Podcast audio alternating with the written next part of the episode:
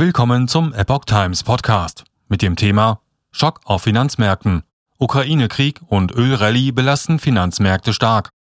Ein Artikel von Epoch Times vom 7. März 2022. Die Lage in der Ukraine spitzt sich immer mehr zu. Als Reaktion gegen das Vorgehen Russlands ist inzwischen ein Importstopp für russisches Öl im Gespräch. Das treibt die Preise für Öl und Gas in die Höhe. Der immer weiter eskalierende Krieg in der Ukraine und die Furcht vor massiven wirtschaftlichen Folgen schocken die globalen Finanzmärkte weiter. Die Ölpreise steigen rasant. Aktienkurse sind weiter auf Talfahrt.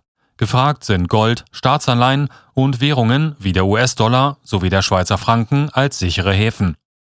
Heute drückten vor allem stark steigende Ölpreise zusätzlich auf die Stimmung.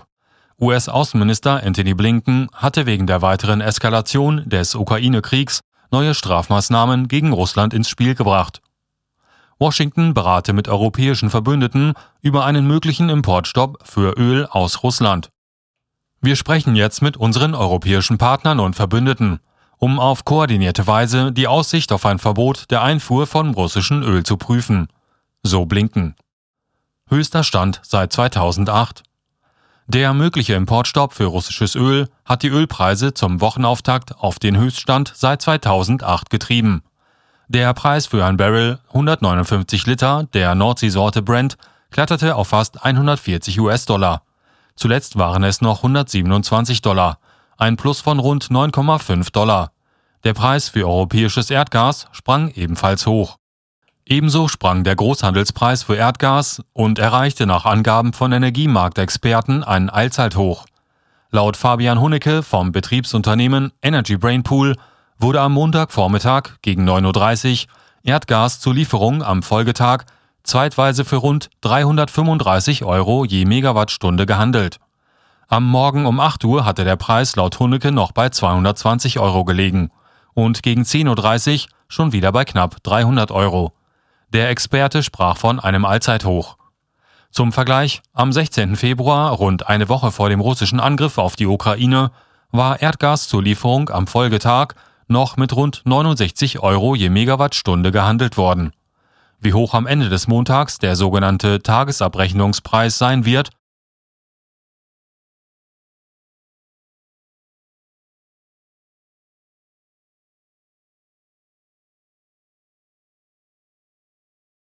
war am Montag laut Energiebörse EEX noch nicht absehbar.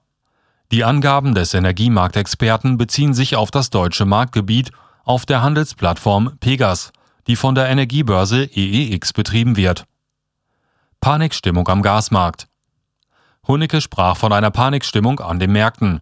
Dahinter stehe die Sorge vor einer Versorgungsunterbrechung, sagte er der deutschen Presseagentur.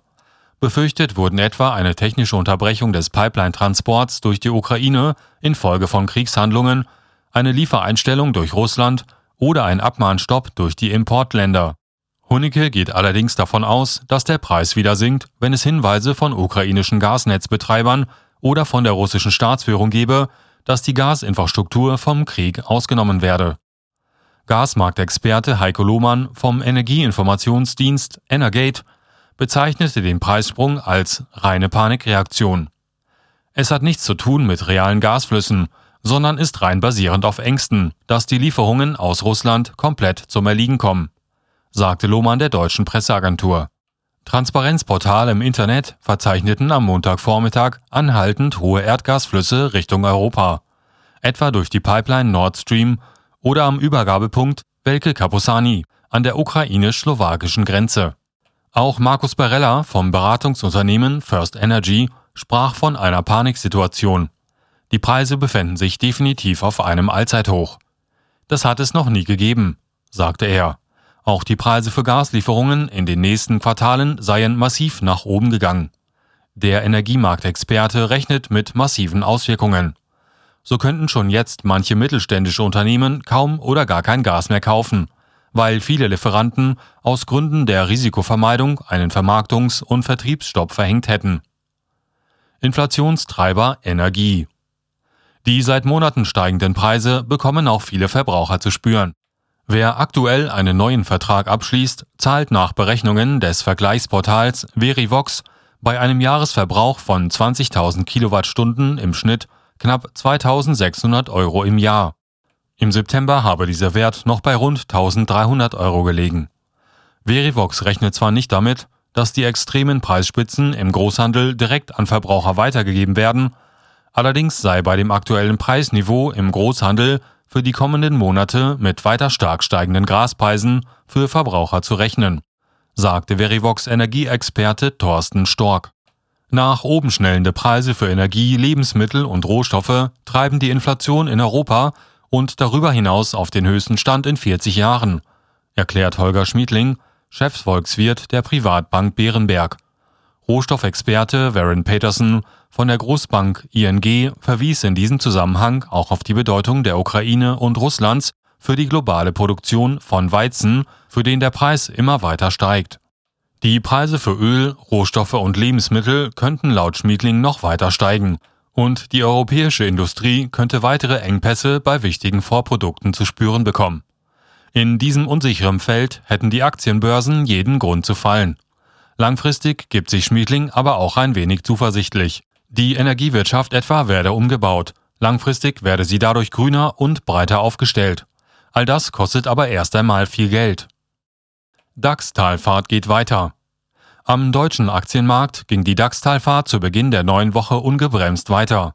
Der DAX brach um rund 5% auf 12.444 Punkte ein seitdem er Anfang Januar noch fast bis auf sein Rekordhoch von 16.290 Punkten gestiegen war, summieren sich die Verluste nun schon auf rund ein Viertel. Zu den wenigen Ausnahmen mit Kursgewinnen zählten am deutschen Aktienmarkt erneut Rüstungsunternehmen wie Rheinmetall und die Papiere von Düngerkonzernen wie K&S. So ist Russland ein wichtiger Produzent von Düngern. An den anderen Aktienbörsen der Welt sah es nicht viel anders aus. Gefragt ist hingegen Gold. In Dollar gemessen stieg der Preis für eine Feinunze rund 31,1 Gramm erstmals seit dem Sommer 2020 auf mehr als 2000 Dollar, zumindest zeitweise. Zuletzt lag der Kurs wieder etwas darunter, aber mit 1995 Dollar immer noch etwas mehr als 1% über dem Niveau vom Freitag. Zum Rekordhoch von etwas mehr als 2075 Dollar fehlen allerdings noch etwa 4%. In Euro gemessen ist Gold wegen der gleichzeitigen Schwäche der Gemeinschaftswährung bereits so teuer wie noch nie. So setzten Anleger im aktuellen Umfeld noch stärker auf Währungen wie den Schweizer Franken und den Dollar als sicheren Hafen. Der Euro hat am Morgen dennoch bis auf 1,082 Dollar nachgegeben und damit auf den tiefsten Stand seit Mai 2020. Gesucht sind auch als sicher empfundene Wertpapiere wie Bundesanleihen, deren Kurse stiegen. Die Renditen fielen im Gegenzug. Zehnjährige Bundesanleihen etwa rendierten am Vormittag mit minus 0,1 Prozent.